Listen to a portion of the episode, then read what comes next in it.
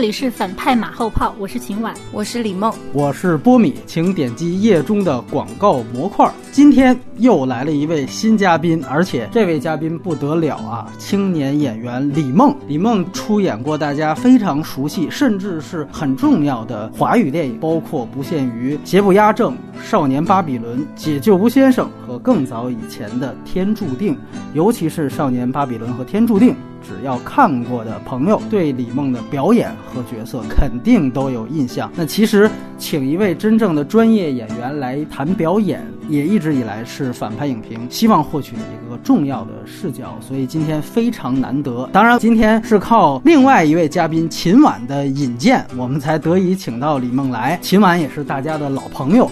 而且每年都会来和我们聊奥斯卡表演奖的节目。那今天这期的话题啊，我们先聊聊今年的女配角提名名单，一共呢有来自四部电影的五位演员，其中《宠儿》有两位演员入围了这个奖项。那另外，《罗马》假若比尔街能说话。和副总统也各有一位演员入围到女配角奖。开门见山的传统，先轮流谈谈这五位女配角里面你最喜欢的表演。就有请李梦先来分享一下你的看法。其实我个人最喜欢的是《罗马》那部电影里面那个女主人的表演。我印象最深的一场戏是她老公就说要出差，大概小半年左右，然后她出去送她，她跟她老公在街边告别，然后她呢就是想抱着她老公，因为导演。给了一个全景，没有给到特写。当时给我的感觉是她不想让她老公走，因为她觉得可能这次的离开会成为他们这段婚姻缺口的开始，她可能挽回不来了。这场戏我为什么印象最深？是因为我联想到之前有一个镜头是她老公跟她就是正式提出离婚以后，她喝的酩酊大醉，然后她跟她的女仆说的一句话就是说：“我们女人要承受的会比你想象中要多很多。”就后来联想起来那场戏，我觉得导演他在设计这场戏的时候，他用这样。一种很克制的一种镜头去展现那一场戏，是让我印象很深的。这也是我喜欢这部电影以及这个女演员的表演的原因。我们就刚才李梦说的这个罗马，也都来谈谈。她其实是对于罗马的那个女主角是一个完美的一个映射的功能。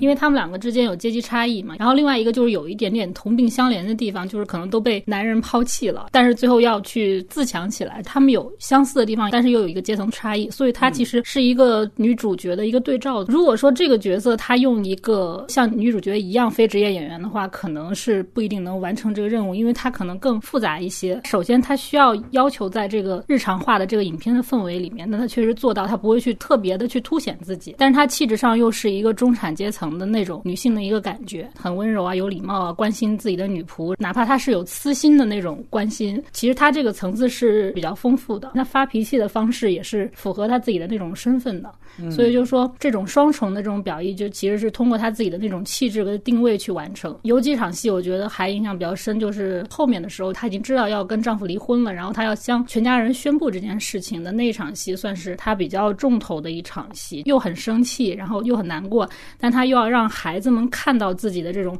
脆弱，但同时他又要保持自己女主人独立自强的一个所谓的一个状态。像这种戏份，它其实就是有多义性的表达，能看出来他这种情绪定位跟变化都很有深度。你让非职业演员就演不了，这可能是他的一个亮点之处吧。对，两位说的都已经非常具体了。其实我们这么讲啊，就是今年你看整个女配这个环节，五个提名。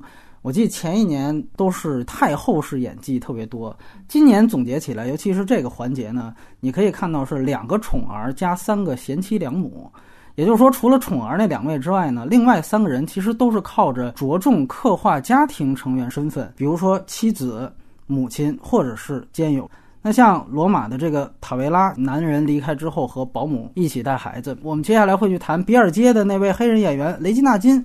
她作为母亲，甚至是岳母的身份，那她一个要陪女儿来坐月子，另外还要跨国查案。那加上副总统里边的 A A 也一样。那作为妻子，她要唤起老公的斗志；另外作为母亲，她要面对孩子性向和老公事业的冲突。在这样的一个前提条件下，一定要跟真正的主角就是保姆一起去比。她其实跟绿皮书一样，一主一配，典型的打配合式的表演。那塔维拉在这里面是主人，保姆其实是仆人，所以这层主仆关系的对立是非常重要的。所以在气场上，你也可以看到，它其实形成了一攻一守。主人呢，其实就是经常发泄情绪。其实他为了反衬的就是说仆人他始终处在劣势地位。与此同时，他们也都有姊妹情谊这一部分。那两个人确实也都有惺惺相惜的地方。不过这个片子其实主题非常明确，就是姊妹情谊这个事情其实是要小于阶级障碍的。于是乎，你可以看到，就是主人一直是带有一个很优越感的方式，他去主动的获取仆人的支持，哪怕在他们都被男人所伤害之后。这就是刚才呃李梦说出的那场戏，就是我横冲直撞之后，我站出来，我好像醉醺醺的跟你说这样一句，然后秦婉这边。你也提一个你觉得最好的表演。我自己比较喜欢的其实宠儿的两个女配角，宠儿其实是一个三女主嘛，但是她要选戏份的时候，另外两位就只能放到了配角这里，就非要选一个的话，我可能觉得石头姐这次表演还不错。嚯，我记得三年前你可是黑过石头姐，说人家是少年宫演技啊，那看来是进步了。对，进步了，主要是导演的功劳。兰斯莫斯那个风格，他正好就磨掉了一些，我觉得石头姐以往就可能超出。出来多余的那一点点，我觉得这个是导演风格辅助他，因为他有一个荒诞的色彩，他那样的一个架构里面是比较适合他的。他不用再装了，他是那种长着心机婊的脸，然后去演演那种清纯无辜的角色，那这种这种你就会觉得怪怪的。但是他现在就不用装了嘛，演的就是一个心机婊，所以就出演是吧？比较符合他的那个样子。整体下来他也没有掉下来，因为其实都知道另外两个女演员也都很强嘛，他其实还不错。拿奖可能比较危险，因为他毕。竟他上一次拿奖太近了。李梦怎么看待艾玛斯通这次的表演？我觉得艾玛斯通其实他不应该演一个跟自己特别外形特别相似的角色，因为他的眼睛特别大，他的眼睛大到就是会让你关注点会只是在他的眼睛上，会忘记他的其他的一些肢体动作啊、面部表情这样。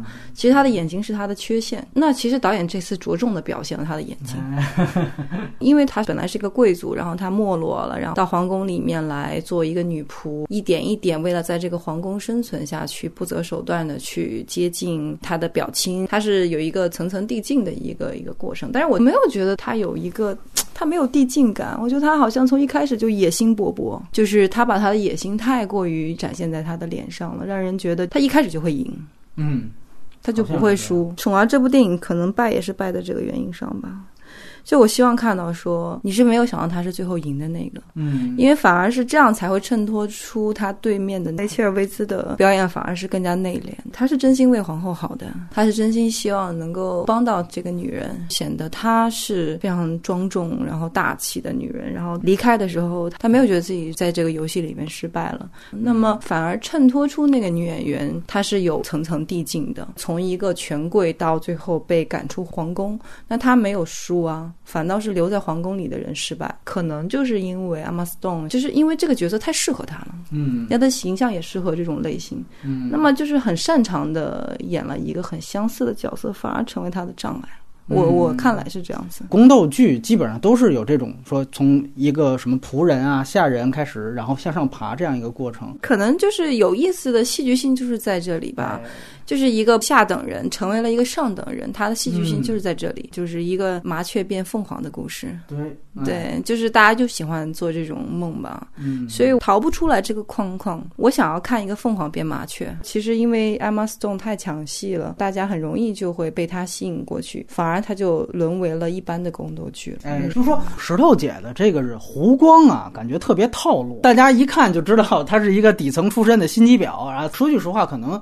谁看到这样的角色，都觉得这样角色一定会所谓的出彩。你只要一演，你拿到这个角色，基本上他就已经是一个及格分数了。它的复杂性并没有多少。你比如说，我们对比男配那边的阿里能拿奖的那位，他也容易出彩。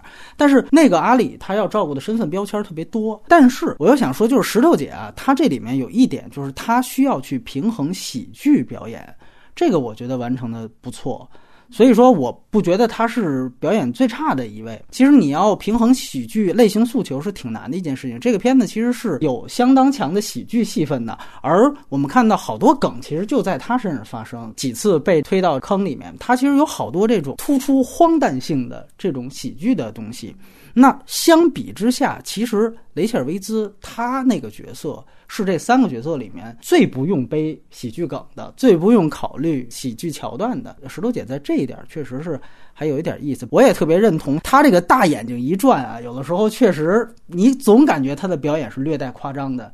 但是这片子呢，你仔细一想吧，它其实就是一个略带夸张、一个荒诞气质的这么一个片子，所以正好到这个片子当中是比较对路的。对，然后我自己这边呢，我不是说这次最可能拿奖的是这个黑人演员雷吉纳金，我就说他是最好的。我主要这次做了一个排除法，然后雷吉纳金的角色，我觉得最大的亮点是在于分寸感。我们首先看到他其实真正的大的重头戏是在最后，他跨国对谈另外一位受害者那场戏，他处理的非常克制。我能通过他的表演看到了两点背景，我觉得很不容易。就是一来，他和整个这个事件中心的所谓被冤枉这位，他其实是一个岳母的关系。那位男性的所谓的被冤枉的人，并不是他的亲儿子。我觉得这点特别重要。所以你看他在整个做据理力争的时候，他并不太可能失去理智。这个和我要救自己的亲儿子，这个是两码事儿。然后呢，这里边还有另外一层，他有点一种被裹挟的感觉。就是首先是因为我女儿爱的这个男人，他他遇到。了麻烦，然后我本身又特别尊重女儿的选择，所以我会帮助女儿做这件事情。那么最后说受害人走了，我也跟着着急，我也痛苦，但是我不会因此失去头脑。这个分寸感，我觉得拿捏的是特别重要。他这个角色虽然主要着重在后半段，但其实他前半段的群戏部分，我觉得也体现出一个特点，就是整个这个片子想讲述的这个比尔街，它其实是一个典型的黑人街区。他把那个时代的特点呈现出来，就是那个时期的黑人到底是怎么样的。我觉得就像是夹着尾巴做人一样。那个片子其实不断在呈现，就是这些黑人天天受到歧视，甚至经常有这个黑人就因为各种事件就曝尸街头。在这样环境里生活的人，他们的抗争形态本身就不太是可能是那种戏剧化的。就说白了，这些人本身可能就有一点畏手畏脚，甚至我有点怂。我看到有不同之处，就在于他和之前几个拿到女配角的黑人演员那种咆哮式的演技，这个是有典型区别的。前年真正拿到这个奖的是范蠡，就丹泽尔华盛顿自导自演那个片子里面跟他搭档的维欧拉戴维斯。那更早以前，包括还有《真爱》里边，就是玛利亚凯莉那个片子里面的莫尼克，包括甚至前两年这个背后被提名的那个斯宾瑟，这些表演也是讲黑人苦大。仇深，但是他们往往是因为要刻意的去追求一个戏剧冲突，所以他们的这个演法总是有一段戏，你感觉特别高光，绝对是咆哮式的。所以因此这么几年看过来，他这又是一个黑人女性形象，也是母亲，也是妻子。但是我反倒觉得这个因此带来的处理方法，他这个形象起码是不太多见的。所以最后选来选去，如果我要提一个，我觉得他还可以吧。两位对于这个最有可能拿奖的这个雷雷吉娜金是怎么看的？我最早看一个黑人演员演戏是在十一岁的时候，《乱世佳人》那个黑普，他是演费雯丽的保姆。黑人好像第一次进入我的视野里面就是这么一个角色。那他当年也拿了奥斯卡最佳女配，就是那个电。展现出来的黑人，虽然他是一个卑微的，那他是很乐观的。那么即使是在家庭，就是费雯丽他们那个家庭后来不是落寞了吗？但他没有离开这一个家人，就还是依然坚守在他的岗位上，因为他一辈子都服侍他们。那他觉得自己也离不开他们了，他就是他们的家。那个电影展现的其实是比较美好的。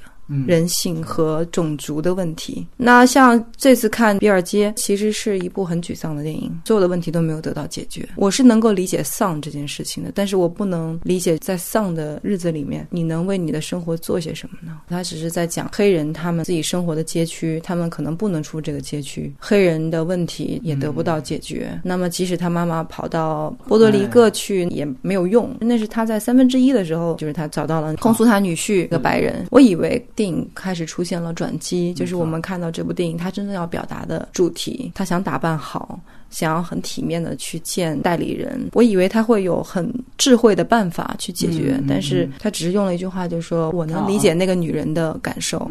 他对那女的说那些话，其实也很无力。我是那个男的岳母，因为你并不知道强奸你的那个男的到底是谁，但你不能乱指控。那 so what 呢？我看这个干嘛？我其实想要看到解决问题的办法，就是我想要看到更高于所有生活这些疑难杂症的这些出现以后，导演你想要说什么？我不是想看你去告诉我说黑人很惨，然后。我们受到歧视，可能有各种各样的问题。我最早看黑人演员的时候，他在那个电影里面，他是一个非常乐观，并且能够跟白人相处的很愉快，他们在一起生活的非常好。你说《乱世佳人》是吧？对啊那在这部电影里面，其实这些问题都没有得到解决。所以你是更希望看到一个最终的解决方案，而不是呈现给你一个所谓的苦难。比如说《海边的曼彻斯特》那部电影，那么那个电影也是这个男的受到了极其大的打击。你看完那个电影以后，你不会觉得得不到解决吧？你是在内心跟那个男主角是有认同感的。虽然生活又丧，但是他会丧得很美丽。在这样一个前提下，你觉得这个演员的表演也基本上不太成立，是这个意思吗？其实我看到纳金纳金的时候，其实我是觉得很悲哀啊。他其实是完成的很好，但是我觉得表演是要跟着电影走的。那我是因为对这个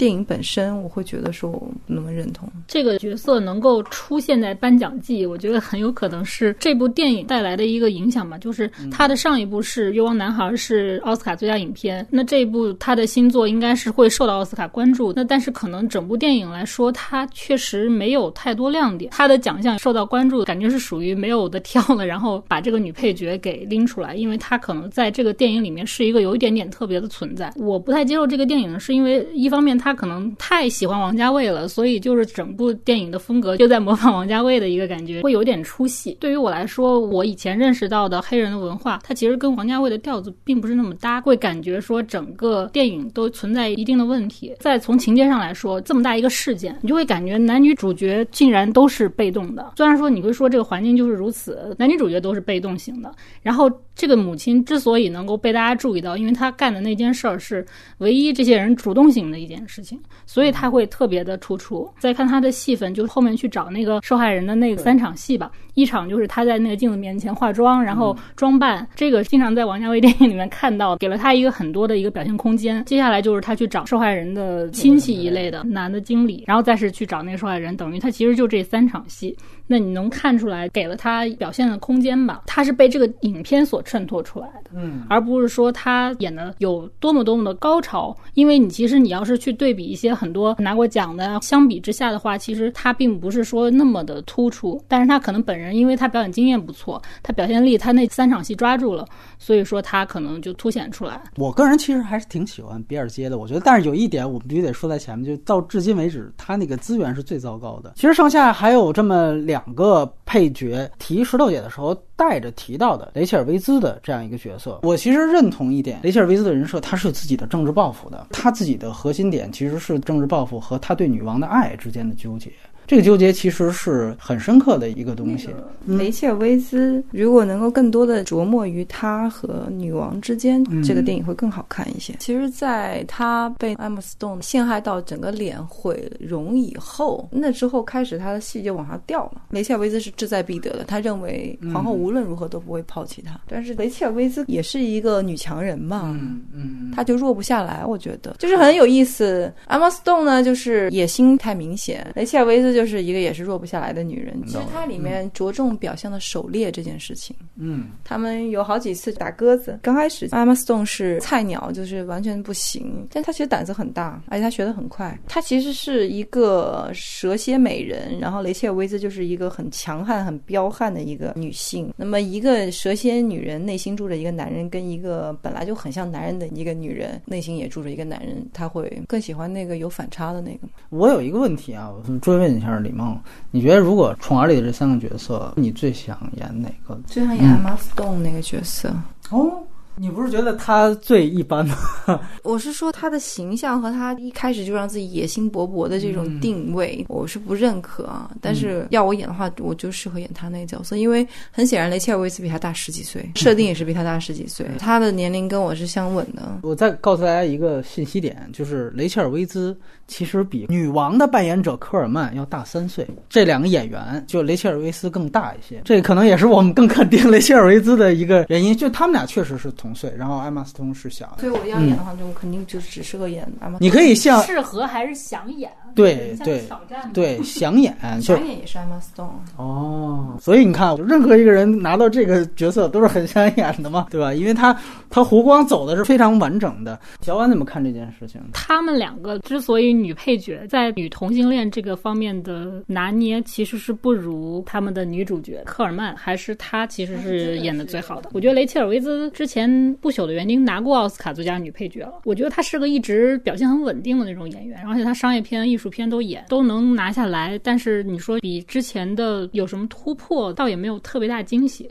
所以我刚刚说为什么选石头姐，是因为我觉得她是有进步的。反正还有最后一位呢，是艾米亚当斯，来自副总统，她是女配角的五位里面提名次数最多的一位，这是她的第六次奥斯卡的提名，但是她之前五次都没有拿奖，也是五位提名人选里面人气最高的一位。我觉得艾米亚当斯选片有问题。哎呦，这个是个大观点啊！你这个观点是爆炸性的啊！为什么？因为大家一向觉得她是很会选的吗？哎，是这样的。她为什么每一次选的角色都就是让一个女演员很没得发挥的一个角色？我觉得她其实长得很有味道，她是一个很有味道的女演员。曾经看过 Tom Ford 拍她的《夜行动物》，对。